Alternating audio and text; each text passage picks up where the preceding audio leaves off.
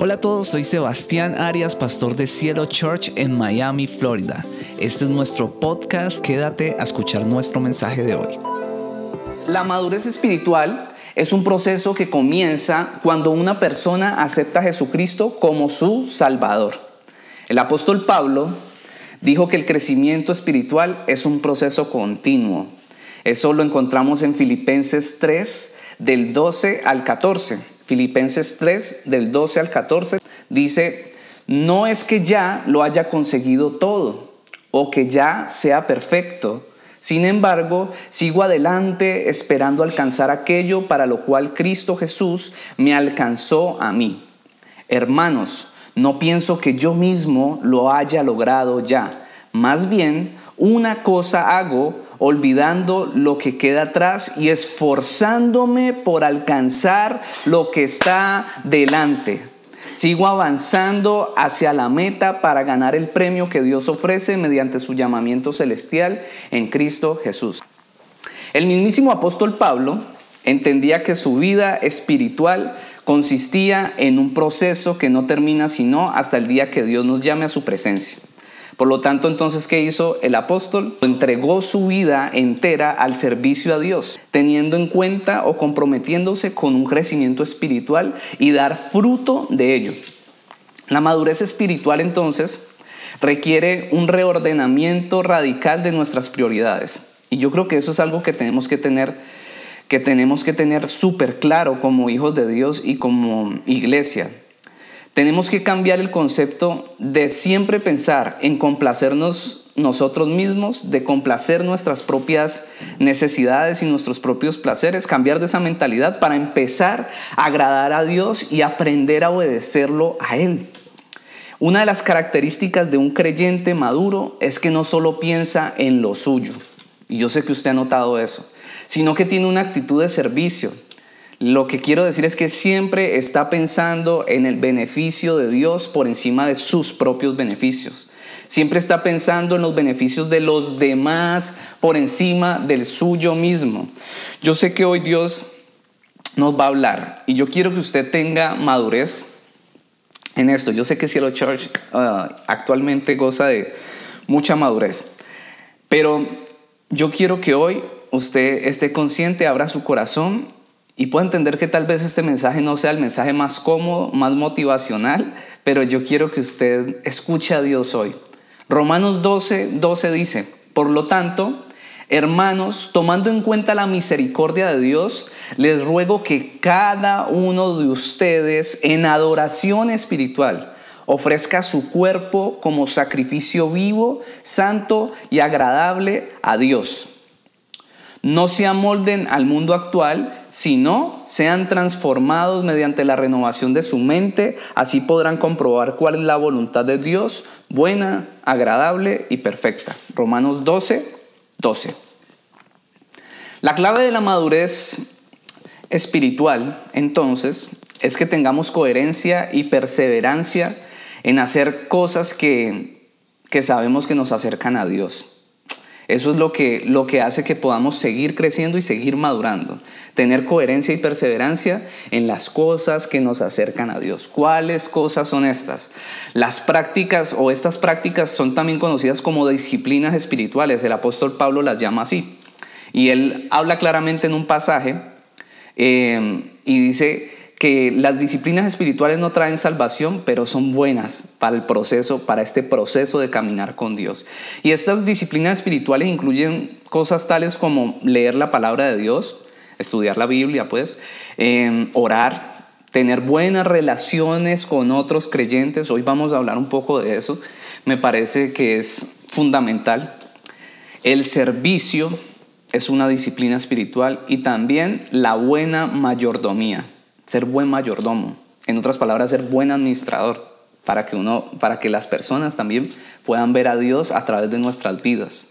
Hoy entonces quiero compartirles tres metas, los que toman apuntes, tres metas para avanzar en mi madurez espiritual. Yo quiero que usted diga, wow, empiece a pensar, si voy a ponerme estas metas, ahora que vienen tantas cosas nuevas en mi vida, voy a ponerme estas metas para para avanzar en mi madurez espiritual. Primera meta, hacer de la adoración un estilo de vida.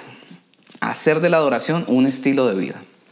En la Biblia, la palabra adorar aparece aproximadamente 150 veces en, en, todo lo que es la palabra de Dios. Y en el origen de esta palabra encontré que el significado es postrarse ante Dios.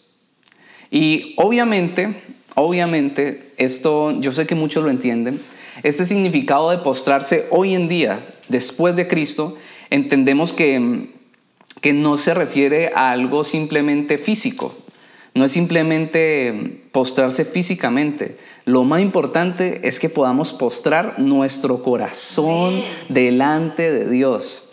Entonces las personas relacionan la palabra adoración con cantar a Dios. Y aunque este es un mecanismo eficaz para facilitar nuestra adoración a Dios, inclusive a mí me ayuda mucho para adorar, para ir y, poder postrar mi corazón, porque yo pongo una canción, puedo arrodillarme, pero hasta ahí no estoy adorando. Hay gente que pensará que eso es adorar. Pero yo cuando empiezo a escuchar una canción como la que puse ahorita y empieza esta canción a decir, estoy volviendo al corazón de la adoración, porque, no se, porque se trata de ti, solo se trata de ti, Cristo. Yo empiezo a reflexionar frente a eso y la música en mí empieza ayudarme a profundizar lo que eso está diciendo y empiezo a meterme en Dios y empiezo a quitarme mi máscara de santidad, las máscaras que uno mismo se pone y empiezo a decirle, Señor, en realidad tengo esto y empiezo a ofrecer un sacrificio vivo con, con todo lo que yo soy. Empiezo a decirle mi verdad y yo empiezo a quemar allí ese incienso para Dios. Yo sé que solo los espirituales pueden entender esto, pero, pero todas las personas que están aquí son personas a las que se le ha todos ustedes se les ha revelado Cristo de alguna manera yo sé que entienden la profundidad de lo que estoy diciendo. Nos empezamos a empezamos a hacer un sacrificio, un holocausto precioso allí para Dios cuando somos sinceros y, nos conectamos con Dios, nos postramos. Entonces, no es solo cantar, sino eh, cantar es solo un mecanismo para llegar, pero encontré una definición de adoración que la verdad me gustó mucho, que dice adorar es responder a todo lo que es Dios con todo lo que somos nosotros. Responder a todo su ser con todo nuestro ser. Se lo repito. Adorar es responder a todo lo que es Dios con todo lo que somos nosotros. Responder a todo su ser con todo nuestro ser.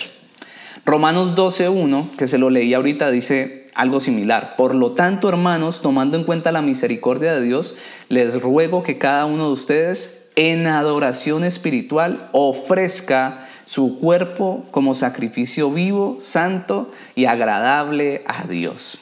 Qué interesante. Yo quiero decirles algo aquí. Esto no está en el mensaje, pero siento del Señor decirlo, desde, ahorita desde antes que de hacer el mensaje. Hay un pasaje, o hay una historia en la palabra de Dios, que es cuando David está caminando en la azotea en un balcón y de su palacio y dice que desde ese lugar observó una mujer que era hermosísima. Y esta mujer era llamada Betsabé.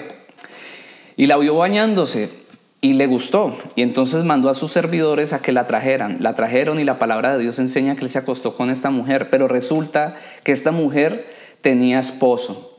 Esta mujer tenía esposo. Si no estoy mal, el nombre de su esposo era Urias. Y mm, un hitita. Y lo mandó a lo, lo mandó a llamar, era un militar. Lo mandó a llamar, dijo, no, que me lo traigan. Ah, no, perdón. Antes de esto, la mujer le informa a David, le hace llegar la información de que ella quedó en embarazo después de esa relación, por fuera de ese matrimonio. Entonces él manda a traer al militar y le dice, ya no estés más en batalla, ve a tu casa y acuéstate con tu mujer. Obviamente, él estaba maquinando, él ya había eh, consumado un pecado con esta mujer, pero ya estaba maquinando cómo cuadrar todo ese desorden que empezó a armar con este pecado. Entonces quería que él fuera y se acostara para cubrir esa mentira. Resulta que al amanecer encontró al militar en la puerta del palacio y le preguntó, ¿qué haces ahí? entonces él, él le respondió, estoy aquí porque no es justo, imagínense este militar, era un, pues eso muestra mucha integridad de él, muestra que era una persona íntegra, porque dice, yo no me voy a ir para mi casa a descansar, a comer un banquete y acostarme con mi mujer, sabiendo que todos los de mi batallón están ahorita en el frente de guerra y los otros están allí esperando para salir, y yo cómo voy a ir a descansar, que no, yo, o sea, yo no soy capaz de hacer eso, yo prefiero quedarme aquí en la puerta y esperar a ver para dónde me mandan, algo así.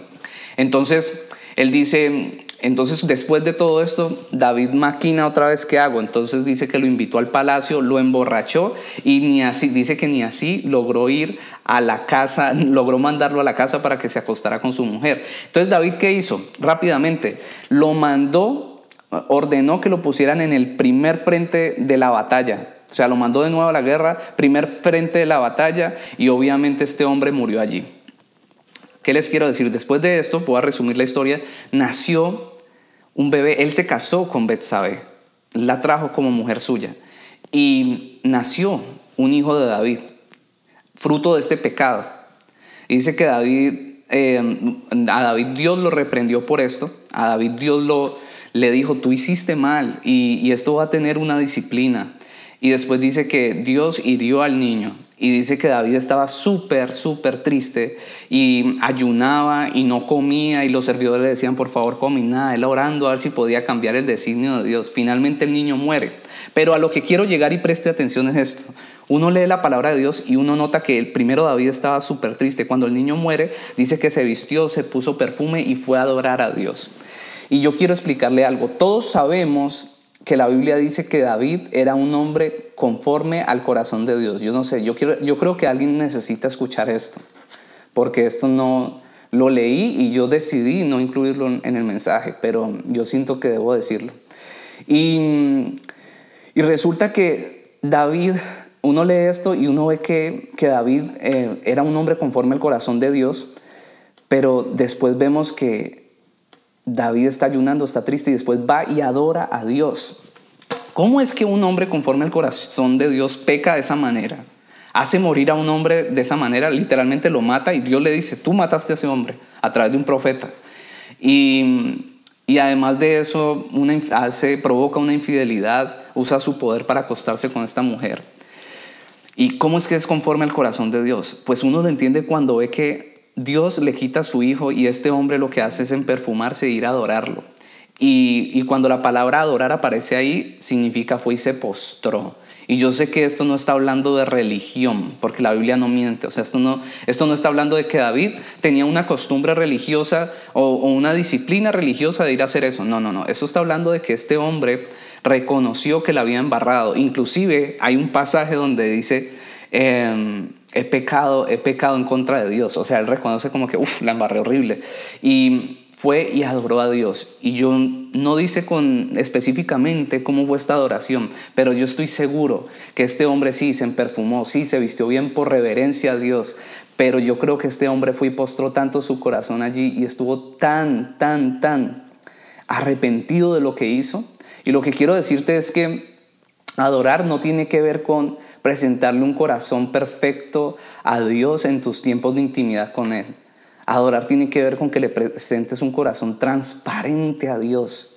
David tenía claro que tenía que poner su rostro de nuevo enfrente de Dios y no huir de Él. Yo no entiendo por qué muchas personas en su carácter tienen esa fisura que los hace que tal vez si se equivocan prefieren alejarse de Dios, alejarse de la iglesia, que ir y presentarle su cara a Dios y decirle, Señor, yo la embarré, yo tengo que cambiar, ayúdame a mejorar. Envía tu Espíritu Santo para que yo sea fortalecido en, en esta debilidad que tengo. La adoración no tiene que ver con corazones perfectos, muchachos. La adoración tiene que ver con corazones genuinos delante de Dios, corazones transparentes, corazones que van a Dios cada que somos debilitados y que somos golpeados por el pecado y, la, y, incluso cuando la tentación puede hacernos caer. Solo quería decirles eso. Entonces todos, continúo, todos sabemos que puede ser fácil santificarnos cada domingo cuando estamos dentro del templo dentro del templo cada domingo, nosotros que nos congregamos los domingos, em, Es fácil levantar las manos y, y decir, wow, qué santo soy aquí, me puse al día con Dios, ya pedí perdón, tal. Pero lo difícil es vivir nuestra fe y adoración en el día a día. A veces podemos caer como en una doble personalidad. Somos una persona en la iglesia y otra muy distinta fuera de la iglesia. Pero si no adoramos al Señor con nuestra vida, lo que hacemos en la iglesia no es adoración verdadera. Y es algo similar a lo que les estaba diciendo acerca de el rey David. Nosotros no tenemos que, o nosotros no tenemos que agradar al pastor ni a la pastora, nosotros no tenemos que agradar a las personas o a nuestros hermanos en la iglesia, nosotros tenemos que agradar a Dios. Nosotros nos nutrimos en la iglesia para el resto de semana estar impartiendo lo que Dios nos dio. Y nosotros tenemos que luchar para que nuestra adoración sea un estilo de vida. ¿Cómo adoramos a Dios? No es solo cantando. A esto es lo que voy, voy llegando al punto. A lo que voy es que nuestra adoración es algo diario. Cuando me levanto, Señor, hoy voy a adorarte con mi trabajo. Hoy voy a hacer las cosas bien. Hoy voy a adorarte en mi matrimonio tratando bien a mi esposo, a mi esposa. La voy a tratar bien. Hoy voy a adorarte cuando voy a hacer el desayuno porque voy a hacer el desayuno con más amor. Voy a hacer un desayuno saludable para mí. Voy a, voy a amarte con todo lo que hago, Señor. Te adoro inclusive cuando me estoy bañando. Te voy a adorar cuando veo televisión. Cuando veo Netflix, yo te voy a adorar. Voy a elegir cosas que tú quieras que yo vea, que edifiquen mi vida, que me hagan crecer. La adoración es un estilo de vida. Hay un pasaje en la Biblia en el que Jesús se detiene en un pozo donde se encuentra una mujer samaritana y le habla. Y yo quiero que ustedes entiendan más o menos este pasaje. Resulta que Dios en ese pasaje le revela su poder, eh, o sea, eh, Jesús fluye a través de sus dones y le muestra su vida, lo, profundo, lo, lo que está mal en la vida de esta mujer samaritana y le revela que él es el Mesías. Entonces les explico, los judíos y los samaritanos evitaban hablarse porque los samaritanos eran considerados una secta, es decir, que no creían en lo mismo que creían los judíos y tenían unas creencias erradas, inclusive mm, paganas. Entonces los judíos lo que hicieron es chao de aquí, ustedes son samaritanos, judíos y samaritanos, nada que ver. Pero Jesús va pasando por allí, dice la palabra de Dios, se para un pozo, y yo creo que de manera muy intencional, y le habla a esta mujer samaritana, y ella incluso le dice, ¿usted por qué me está hablando y pidiéndome agua? Si usted, samaritano y judío, nada que ver. Lo interesante es que al final la mujer le dice, Señor, mis antepasados dicen, que debemos adorar a Dios en ese monte.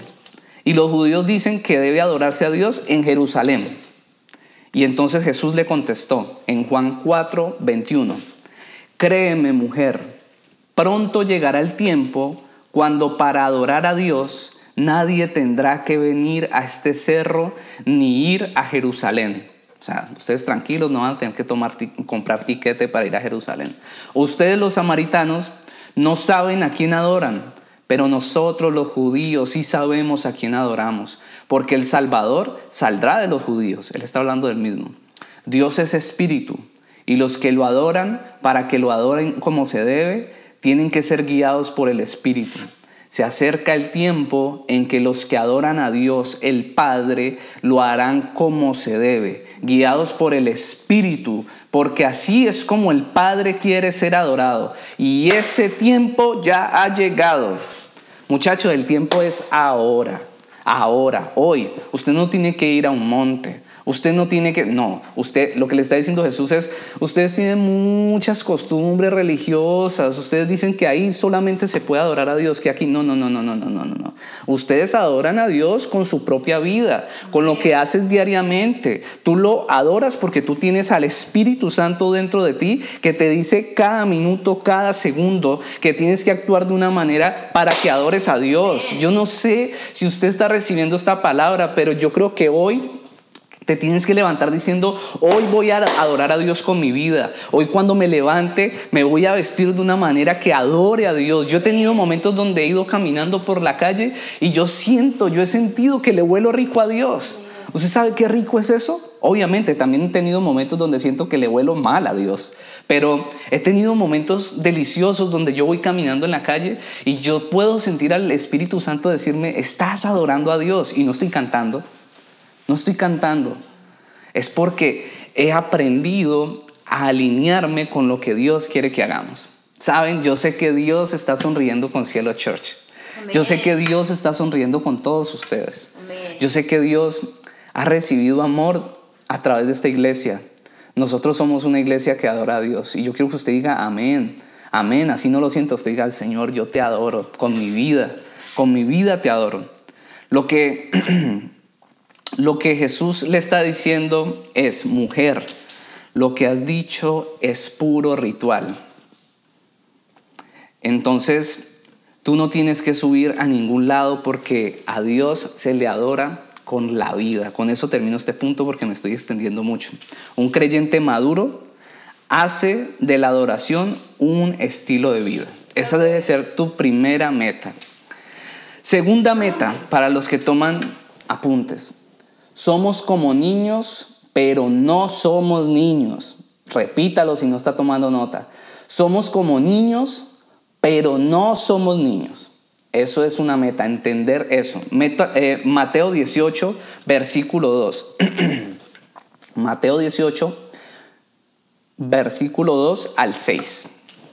Jesús llamó a un niño, lo puso en medio de ellos y les dijo, les aseguro que para entrar en el reino de Dios, ustedes tienen que cambiar su manera de vivir y ser como niños.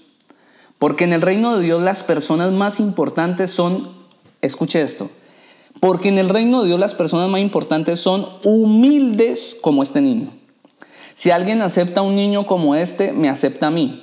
Pero si alguien hace que uno de estos pequeños seguidores míos deje de confiar en mí, merece que le aten en el cuello una piedra enorme y lo tiren al fondo del mar. Dos palabras importantes en este pasaje humildad y confianza. Jesús indicó en este pasaje claramente que si queremos entrar en el reino de Dios debemos ser como niños. Mencionó dos características particulares de un niño. Humildad, que en otras traducciones dice que el pasaje dice algo así como que los niños se humillan, se humillan. En esta, en esta traducción dice humildad. Y la segunda, confianza. La humildad es la capacidad, bueno, la gente confunde la palabra humildad con pobreza, no tiene nada que ver. Humildad es la capacidad de reconocer nuestras propias debilidades y limitaciones y actuar conforme a ello. Se lo repito, la humildad es la capacidad de reconocer nuestras propias debilidades y nuestras propias limitaciones y actuar conforme a ello. La confianza es la convicción de que valiéndonos de las fortalezas y virtudes de Dios, seremos capaces de lograr lo que nos propongamos. Entonces, a un niño no le importa que la gente se dé cuenta de que es débil. A un niño no le importa, generalmente, de que la gente se dé cuenta que está limitado. Un ejemplo, mi hija mía, nuestra hija mía, a ella no le importa que haya niños de un año que ya caminan. a ella no le importa eso. Ella no le importa, y, bueno, no le importa que haya niños de un año y que ya tenga un año y tres meses y todavía tenga que sujetarse del papá y papá, da como cinco, cinco pasos y, se prende de mí. Y soy débil, soy, soy dependiente, estoy limitada todavía. A ella no le importa eso, es humilde. Eso es a lo que se refiere ese pasaje. Mía no siente pena de tener que agarrarse del papá para poder caminar más firme. De igual manera, Mía siempre confía en que yo, la voy a, yo no la voy a dejar caer. Yo esto lo he dicho antes. Mía sabe que no va a aguantar hambre porque sus papás la van a proveer. Es más, ella ni piensa en eso. Tiene una confianza plena en que su provisión está segura. Y de estas dos características específicamente es de lo que está hablando Jesús cuando dice que, que, desea que seamos como niños. Pero en algunas ocasiones Hemos usado erradamente esta enseñanza para justificar nuestra inmadurez. Cada conducta inmadura la enmascaramos diciendo que debemos ser como niños y que eso es lo que dice la Biblia. Pero les he enseñado claramente este pasaje a qué se refiere y esto se lo digo con amor. La Biblia también enseña en 1 Corintios 14, 20, 1 Corintios 14, 20, hermanos, no seáis niños, note algo, en el primer pasaje que leí dicen sean como niños, en este dice claramente no dice no sean como niños, dice no seáis niños en el modo de pensar, sino sed niños en la malicia, pero maduros en el modo de pensar. Lo primero que debe cambiar es nuestro modo de pensar. Y para ti debe ser una meta fundamental que permitas que Dios transforme tu manera de pensar. Debes adoptar los pensamientos o adaptar tus pensamientos a lo que Dios enseña y no insistir en tus racionamientos. Si Dios dice que algo no le agrada y ya después de tanto tiempo de seguir a Dios sigues diciendo, sí, yo sé, o, no le agrada, pero ah, eso no me gusta de la Biblia y tal, no. Nosotros tenemos que amoldar nuestra mente, ya, eso es lo que a Dios le agrada, es así, o sea, ¿qué importa lo que yo piense? A Dios, a esto es lo que le parece y yo me amoldo, amoldo mi mente no a lo que dice el mundo, sino a lo que dice la palabra de Dios. Así no me guste, esto es lo que es. Así no te agrade, a Dios eso no le importa y se lo digo con amor.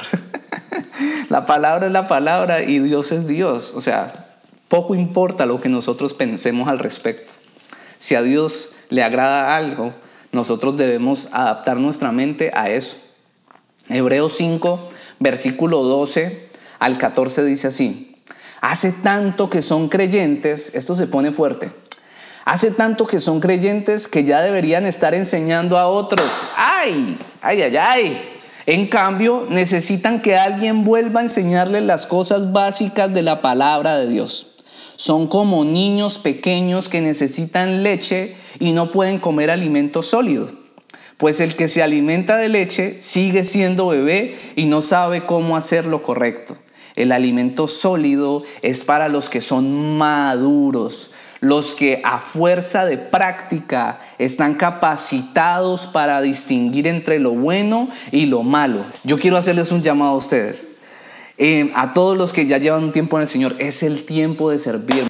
Ahorita es un tiempo donde nosotros debemos ponernos metas espirituales, la meta de estar comprometidos con nuestra madurez, con nuestro crecimiento y, cómo se muestra este crecimiento y cómo seguimos creciendo a través del servicio a otros. Yo creo que nosotros tenemos que servir de alguna manera a otros. Y a veces nos han puesto esta palabra servicio como algo complicadísimo. No tiene nada de complicado. Quiero hacer videos, pastores. Haga videos. Haga videos. Predique por las redes sociales. Inclusive aquí en la iglesia, las redes sociales van a ser algo fuertísimo. Necesitamos de la ayuda de todos ustedes. Algunos de ustedes son fuertísimos en las redes sociales que es súper brutal porque nosotros creemos en eso demasiado, creemos en el poder de las redes sociales, en el poder de Dios a través de las redes sociales. Vamos a usarlas. Tú puedes ser usado ayudándome cada semana a ir a organizar las sillas, organizar el sonido, todas estas cosas, cuidando unos niños por un tiempo. Tantas cosas que hay por hacer en la casa de Dios o para Dios, ir a hablarle a alguien de Dios, ir a visitar a alguien que no se siente bien hoy, podemos hacer muchas cosas para Dios. La tercera meta es tener un carácter formado. Escriba allí, tercera meta para terminar, tener un carácter formado. Y es común que se confunda el término temperamento con el de carácter. Y esto lo he enseñado en otras oportunidades. Temperamento con carácter. Entonces vemos a una persona que es así súper enojada y la vemos así mal encarada todo el tiempo y decimos, wow, eso es una persona que tiene mucho carácter, tiene un carácter muy fuerte, eso es errado, eso es errado, eso lo que muestra es que muy seguramente tiene un carácter muy débil. El temperamento tiene que ver con nuestras emociones y es algo con lo que nacemos y no es modificable, el temperamento. Nacemos, eso es innato en nosotros. En cambio, el carácter es el conjunto de rasgos cualidades o circunstancias que definen la manera de decidir y de actuar de una persona o por lo que se distingue de las demás. El carácter de una persona es la manera en la que ésta reacciona, escuche bien, habitualmente frente a una situación. El carácter es modificable. El carácter lo vamos adoptando a través de nuestras vivencias desde la niñez. Tiene que ver con capacidades que vamos adquiriendo y desarrollando. Escuche esto, el carácter es educable. Comúnmente el carácter, si esto estoy seguro que lo hemos escuchado, el carácter se divide entre fuerte y débil. Y, y para los que quieran profundizar, hay un instituto del carácter, hay un instituto dedicado exclusivamente a estudiar el carácter de las personas. Y ellos coinciden en esto, en que aunque ellos dicen que no hay rasgos eh, malos o carácter malo y bueno, sino diferentes y que se divide entre fuerte y débil, ellos dicen esto, yo creo que sí hay cosas que podemos calificar como que no son buenas, pero coincido en que hay carácter fuerte y débil. Una persona con carácter débil acorta su capacidad de crecimiento y muchas veces se convierte en una persona infeliz o frustrada. Los que adoptan un carácter fuerte contribuyen a su crecimiento constantemente. Vamos a ver un poco esto. Segunda de Timoteo 3, del versículo 1 al 5, dice así.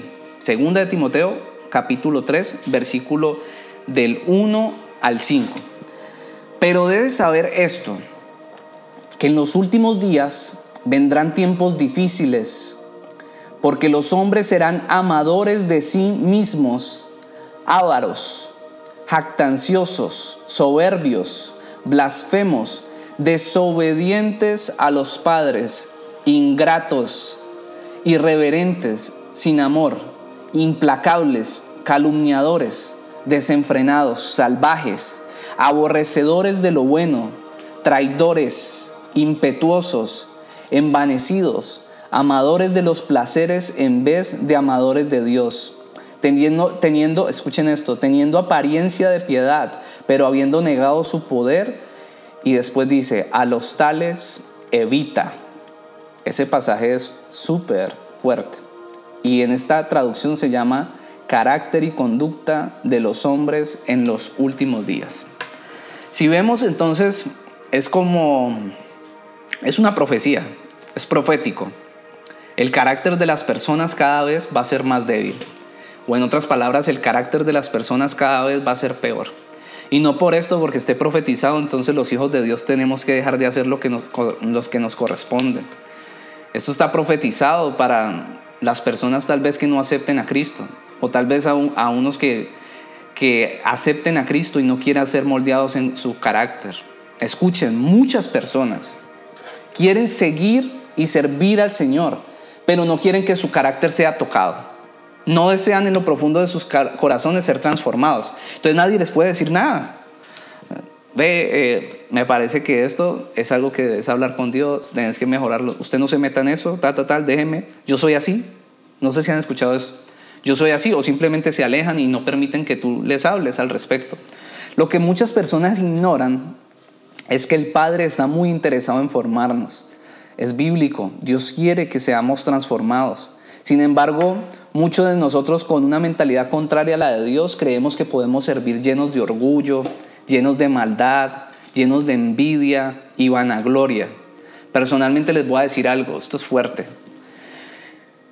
Comúnmente en las iglesias alguien cae en un pecado calificado moralmente como, no sé por qué hacen eso, pero es como si hubiesen niveles de pecado, ¿no?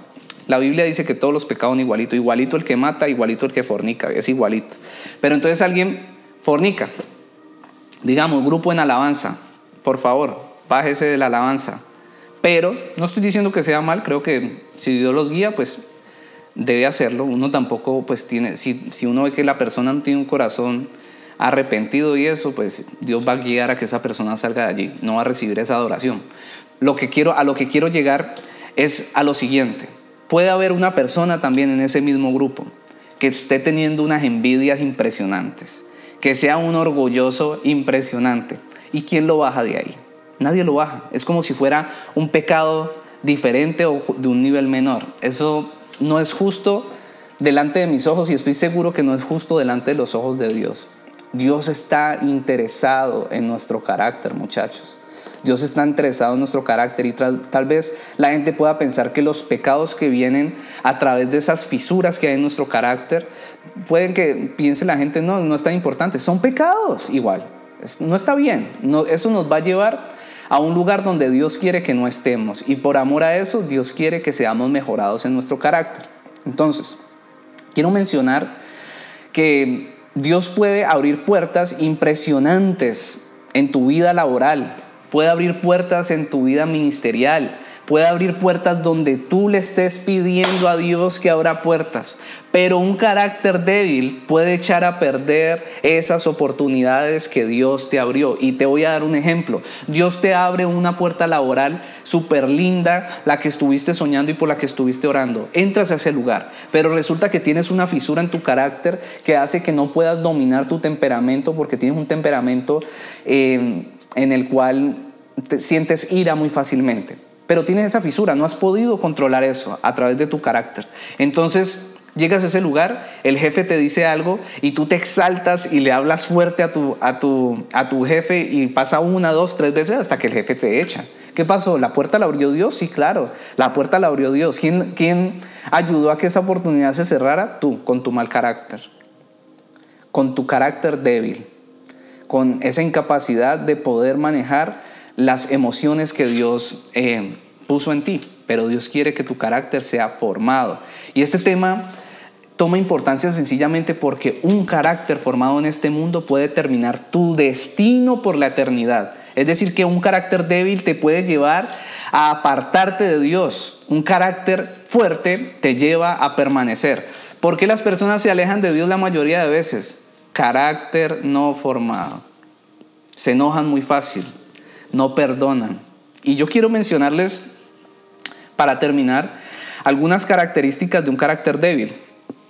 No son todas, pero son las que me vinieron a la mente. Ya para terminar y para que oremos. Primera, una, una de las fisuras más comunes que se ven en las personas con un mal carácter es fijación única en uno mismo. Eso muestra que hay un carácter débil. La Biblia habla claramente acerca de amarnos a nosotros mismos. Sin embargo, paso seguido en ese mismo pasaje nos enseña que después de amarnos a nosotros mismos debemos amar a los demás de la misma manera. Y está bien amarse, yo quiero hacer claridad en eso, pero cuando una persona se caracteriza por la autoadmiración, la insaciable sed de captar la atención de los demás y la necesidad de que lo adoren, hay una fisura en su carácter. La principal debilidad de estas personas, encontré por allí, es que son muy fáciles de manipular. Jugando con su sensación de sentirse importante, entonces las manipulas. O sea, son manipuladas. Un carácter maduro sabe ver la necesidad en los demás y sabe admirar a los demás. Nosotros debemos enfocar nuestra mirada en los demás. Y sabe, yo no les estoy diciendo esto para que se sientan juzgados o para yo mismo sentirme culpable, es para que podamos identificar qué son cosas que podemos poner como metas para mejorar. Lo segundo, o la segunda fisura puede ser criticar los logros de los, de los demás a sus espaldas. En otras palabras, murmurar. Y esto además de ser una fisura, pues es un pecado. La Biblia habla claramente de que no debemos murmurar de los demás. Y generalmente este tipo de crítica se da por la envidia y forma parte del carácter y de una actitud hacia la vida. Las personas que, que se la pasan murmurando de los demás tienen una mala actitud frente a la vida, frente a las cosas. Alguien está haciendo algo y lo único que se le viene a la mente es, buscarle lo malo, no ve lo bueno. Ay, Sebas y Ángel están haciendo iglesia, em, ya les aprobaron la iglesia y y no sé, y ya tienen un lugar donde, donde predicar. No, pero imagínense, pero se fueron de Colombia, habiendo tanta gente aquí, pues me imagino que puede haber alguien así, tal vez. O sea, siempre ven lo malo en vez de ver lo bueno. Entonces, por favor, en Cielo Church, no murmuramos, aquí hablamos frenteado. Ve, vení, estoy envidioso contigo. no he visto eso, pero, pero debería de ser así. O bueno, yo creo que deberíamos enfocarnos más bien en decir, listo, estoy sintiendo envidia, pero yo voy a exaltar lo bueno que tiene esta persona. Y es más, voy a ir a felicitarla por lo bueno, por lo bueno, por lo bien que le está yendo. Inclusive le voy a decir, mira, a mí me hubiese gustado que ese logro lo hubiese tenido yo, pero yo te quiero felicitar por tu logro, porque la verdad es algo que yo quisiera para mí. Y así le ponemos la contra a eso que nos está afectando. Tercera, tercera fisura, incapacidad de enfrentarse a las dificultades cara a cara. Y esto tiene que ver también con vergüenza, timidez y miedo. Cuando las personas son, no tienen esa capacidad de enfrentarse a las dificultades cara a cara, es una fisura. Es una fisura. Dejaron que el miedo en algún momento en su niñez se apoderara de ellos o fueron criados con muchísimos temores. Yo quiero decirles algo, el Espíritu Santo sana todas estas fisuras, tranquilos, tranquilos, solo quiero que las identifiquemos y tenemos algo de esto en nosotros. Nosotros tenemos que aprender que Dios o que el miedo no viene de parte de Dios y que tenemos que aprender a actuar inclusive cuando el miedo está allí. Ustedes, si ustedes se sientan al lado mío y me preguntan un día, Pastor, Sebas o Angélica, eh, ¿Han sentido miedo? ¿Sintieron miedo al venirse? ¿Sintieron miedo? Pues claro, miedo he sentido por montones. He sentido miedo de no poder estar en el nacimiento de mi hija, miedo de que Angélica diera luz sola. Eh, bueno, ella dio a luz sola, pues, pero que yo no estuviera aquí. ah, miedo a que me operaran y que no me despertara. Mm, yo he tenido miedo, sin embargo, yo he hecho las cosas a pesar del miedo y le he pedido a Dios, Señor, he tenido, es más, les voy a decir, en mi vida he tenido muchas inseguridades y he tenido que irlas venciendo. El pararme enfrente a un público a hablar, siempre no lo he hecho mal, pero he sentido miedo toda la vida. Como que, wow, la otra vez nos paramos como frente a casi dos mil jóvenes en un colegio a hablar de Jesús y, y sentí miedo, pero hemos aprendido a vencerlo y lo hice y le compartimos a todos esos muchachos, eso no nos va a detener. Tenemos que aprender a romper esas fisuras en nuestro carácter, tomar las cosas personales, ofenderse por todo, por favor. Dios mío, nosotros vamos a crecer como iglesia. Si alguno de nosotros tiene, tiene esto, tranquilo, le vamos a ayudar, la vamos a ayudar, la vamos a entender, lo vamos a entender. Pero esta es una de las razones por las que las personas más se alejan de Dios, más se alejan de una iglesia tomar las cosas personales. No estoy diciendo con esto que, que, la gente en las iglesias no se, no se equivoque, sí se equivocan. Es más, en estos días escuchaba un cuento, el día que usted encuentre una iglesia perfecta, no se vaya a meter ahí porque la daña. Y eso me causó risa, pero es verdad, o sea, eso es lo que quiere decir, es no hay ninguna iglesia perfecta porque nosotros estamos ahí, somos imperfectos. Y lo que le quiero decir es, tomar las cosas personales y ofenderse por todo es una fisura en nuestro carácter. Eso quiere decir que, que siempre estamos pensando, nunca le damos el beneficio de la buena fe a la persona que tenemos al frente y siempre estamos pensando que esa persona está haciendo las cosas por ofendernos. que, está, que tiene una intención en su corazón de hacernos sentir mal. No quiero decir que nunca eso pase. Hay personas que son malvadas y quieren hacerle daño a uno. Pero les voy a decir la verdad, la mayoría de veces las personas no quieren hacernos daño. Muchas veces estamos así, alguien nos pasa por el lado y es que, ah, mira esta persona, ve que no me saludó, que no sé qué. Pues no te vio, porque tienes que pensar que pasó por tu lado y dijo, no, no voy a saludar a esta persona, no. Y hay personas que mantienen elevadas. Y yo muchas veces estoy pensando en tantas cosas que alguien me pasa por el lado y si no me toca y me dice, ¿qué hubo, Sebas? Y con mi cara van a ver que yo quería saludarlos porque, porque me saludan y yo, uy, qué ve, qué bacano, uy, va elevado. Pero si la persona no me llama, se puede ir pensando, Sebastián maleducado, no me miró, tal cosa. No es eso. Siempre debemos pensar, ¿qué está pensando esa persona? ¿Por qué se comporta así? Tal vez está ocupada, tal vez, no sé, no tuvo la intención de hacer eso, está haciendo otra cosa. Voy a seguir insistiendo para, para, tal, para tener contacto con ella, pero no debemos ofendernos.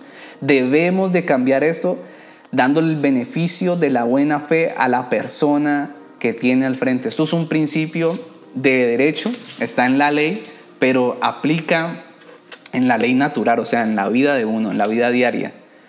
Darle el beneficio de la buena fe a los demás. Y así hay muchos, ya quiero terminar. Por lo menos incapacidad de insistir en lo que nos interesa, exagerar y hacerse daño a uno mismo. Siempre todo como que, ay, no, pero pero mira, es un problemita. No, pero es que mira, que no sé qué. Y, engrandecen todo. Eso también es el enemigo. Después hablaremos de eso. Teme expresar eh, emociones, renuencia a pedir ayuda a personas que dicen, no, yo puedo solo, que, que no, qué pena. Buscar excusas lógicas a sus errores, personas que todo eh, saben que cometieron un error, pero que uno está seguro que saben que es un error y siempre están diciendo, no, pero mira que no sé qué, siempre están buscando excusas. Si en el proceso yo quiero finalizar diciendo esto, si en el proceso hay dolor, si en este proceso de madurar hay dolor, ustedes tienen que alegrarse, muchachos. Dios está trabajando con nosotros. Segunda de Corintios 3:18. Así que todos nosotros, a quienes nos ha sido quitado el velo, podemos ver y reflejar la gloria del Señor. El Señor, quien es el Espíritu, nos hace más y más parecidos a Él a medida que somos transformados a su gloriosa imagen. El Señor nos va a usar, muchachos, pero vamos a necesitar madurar, pensar en los demás. Algo fuertísimo que ponía Dios en mi corazón con este mensaje es, ustedes deben empezar a pensar en los demás. Deben de empezar a pensar en los demás. Inclusive la definición de madurez que Dios me dio fue específicamente esa, específicamente esa. Yo obviamente desarrollé el mensaje, pero para serles sincero, el Señor puso muy fuerte en mi corazón es empiecen a pensar en los demás.